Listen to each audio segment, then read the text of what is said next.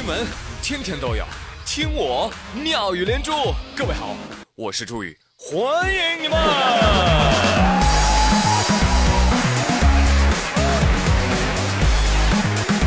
谢谢谢谢谢谢各位小伙伴们。话说前两天啊，李晨终于向范冰冰求婚了。当然，你也不关心这个，对吧？你最关心的是，哎呀，你看范冰冰手上的那个大钻戒。那家伙大的，哎呀，恨不得把整个无名指都给覆盖了。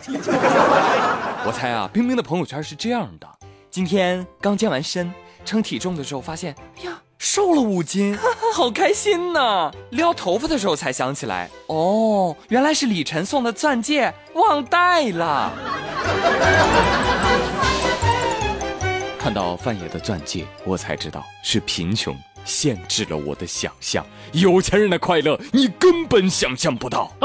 张丽丽说：“嗨，这钻戒呀，也不是越大越好，这太复杂了，还是普通点好，出去戴起来呀也更方便。” 张丽丽，你以为范冰冰跟你一样啊，还需要下地插秧？你就说送你一个这么大的钻戒，你要不要吧？啊，是吗？有人要送我吗？那我收回我不爱大钻戒的话。丽丽，别急啊，马上就淘宝同款啦！要多大有多大。那我还要说一句哈，不要被这种超大钻戒所迷惑了。不一样就是不一样，人家这个超大钻戒通常都是有机关的。什么意思？就外面这一圈啊，能够取下来啊。中间核心有一块小的，方便日常佩戴。当然了，只有那一点儿也是好沉好沉的啊！女生们可以搞一搞啊。当然了，范爷爷说了啊，有钻戒有什么用啊？我有对象，你有吗？哼！哎哎哎，打人不打脸，骂人不揭短儿，啊！说起钱啊，冰冰那一定不算最富有的。来给你讲讲，首富宝座又换了。根据最新的福布斯数据显示啊，许家印以三百九十一亿美元的身价成为了中国新首富，略高于第二的马化腾以及第三的马云。这个又要跟你们谈钱了，是吧？三百九十一亿美元，什么概念呢，朋友们？就是我和马云加起来也没有他有钱，你可见他多有钱。我再来具体给大家粗算一下。这个许家印呢，一九五八年十月九号出生，那今年五十九岁。他这个三百九十一亿美元折人民币大概两千五百亿，他这五十九岁呢，相当于过了两万一千五百三十五天，也就是五十一万六千八百四十个小时，三千一百万分钟。所以这么一折，许家印从一出生，平均每分钟赚八万人民币。小朋友们，请问钱是谁印的？答：许家印的。啊不过人各有志啊，有人爱钱儿，有人不一样，有人爱论文，甚于自己的生命。话说南非约翰内斯堡一位女研究生，十二号晚上啊回家的路上，不幸遭到抢劫呀。两名男子试图抢劫她的手提包，而这位女研究生她心里知道啊，包里不单有钱包，还装着储存硕士论文唯一备份的硬盘。所以说，姑娘啊，死不撒手。最终歹徒折服了。行，大姐，算你狠，我服了。干这一单，我费时又费力，不陪你玩了，再见。事后接受采访，这个女研究生说了：“我太想毕业了，我几乎快要写完论文了，绝不能让他给我抢走。”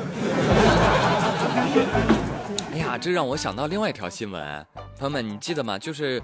说寿安派出所有个民警下班回家的时候，出租车上捡到了一个小朋友的书包。为了不耽误学生的学习，他加班查询了孩子的住址，深夜送到家中，并与孩子亲切合影留念，还拿着试卷和辅导书。谢谢叔叔。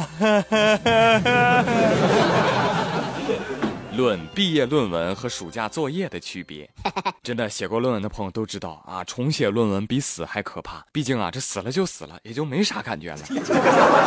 这论文要是没了，哎呀，我去，敲出这四个字的时候，我手都在颤抖啊，是吧？要命可以，论文不行，知道吗？写个论文要经历怎样的精神折磨呀？当你决定好感兴趣的研究内容时，到百度找了一下其他人的研究。发现已经有超过千篇的研究与你相同，你的想法毫无前瞻性，甚至是过时了。而且你没有女朋友。老娘几年辛苦，生不如死，你还想抢？大不了同归于尽。歹徒说呜，你以为我为什么要抢你啊？呜，因为我也要交论文呐。呜。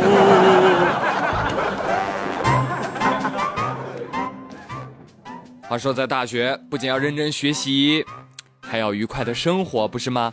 但是好多朋友哈，在大学分宿舍的时候。都有这样的痛苦记忆啊，就是不同人的习惯需要磨合。哎，最近南京大学啊就想了个办法啊，说为新生推出了一个生活习惯普查，根据大数据分析，按照什么生活习惯，比如说几点睡几点起，卫生习惯啊，多久洗一次衣服啊，呃，学习特点啊，喜欢什么时候去学啊，来分配这个学号安排宿舍。有朋友说这个好，这个好，夜猫子和早起鸟就不用担心互被打扰了。真不担心，你像我，我既是夜猫子，又是早起鸟。我这么着吧，给我整个单间儿。我呸！还有朋友说，这也没调查打呼噜的呀，应该把打呼噜的放在一个楼里。哇塞，会不会很壮观呢？怎么会很壮观呢？那是相当壮观。我跟你说，走廊里那声控灯啊，一晚上都不会灭。搞不好啊会共振啊，楼会塌的，你知道吗？哎呀，想我上大学的时候，舍友也打呼噜啊，我一听他打呼噜，我干嘛呢？我我就轻轻的捏他的鼻子啊，我这一捏，他一口气没上来，他就停了。此时此刻，他正处于迷迷糊糊、半睡半醒的状态，根本就不知道发生了什么。我跟你说哈，南大这算有心了的啊，但是没用的。刚开始大家都起得非常早，后来都会变成夜猫子。人是会变的呀。而且大学宿舍里啊，总有这样的人啊，就是他睡了，你们都得睡；就是他醒了，起来造，起来造，你们谁都睡不了。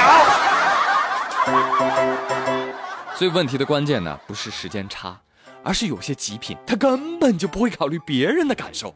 你比如说啊，我有个极品舍友，周宇，你放学去食堂吗？不去啊，我我回宿舍。哦，那帮我把书包带回去吧。周宇，你放学回宿舍吗？不啊，我去食堂。哦，那帮我带份炒饭回来吧。周宇，你放学是回宿舍还是去食堂啊？嗯，我不去食堂，也不回宿舍，我留下来自习。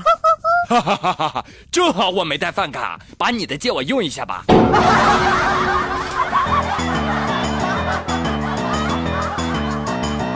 好嘞，朋友们，今天的连珠就跟各位聊到这里喽。我是朱宇，感谢收听，明天再会喽，拜拜。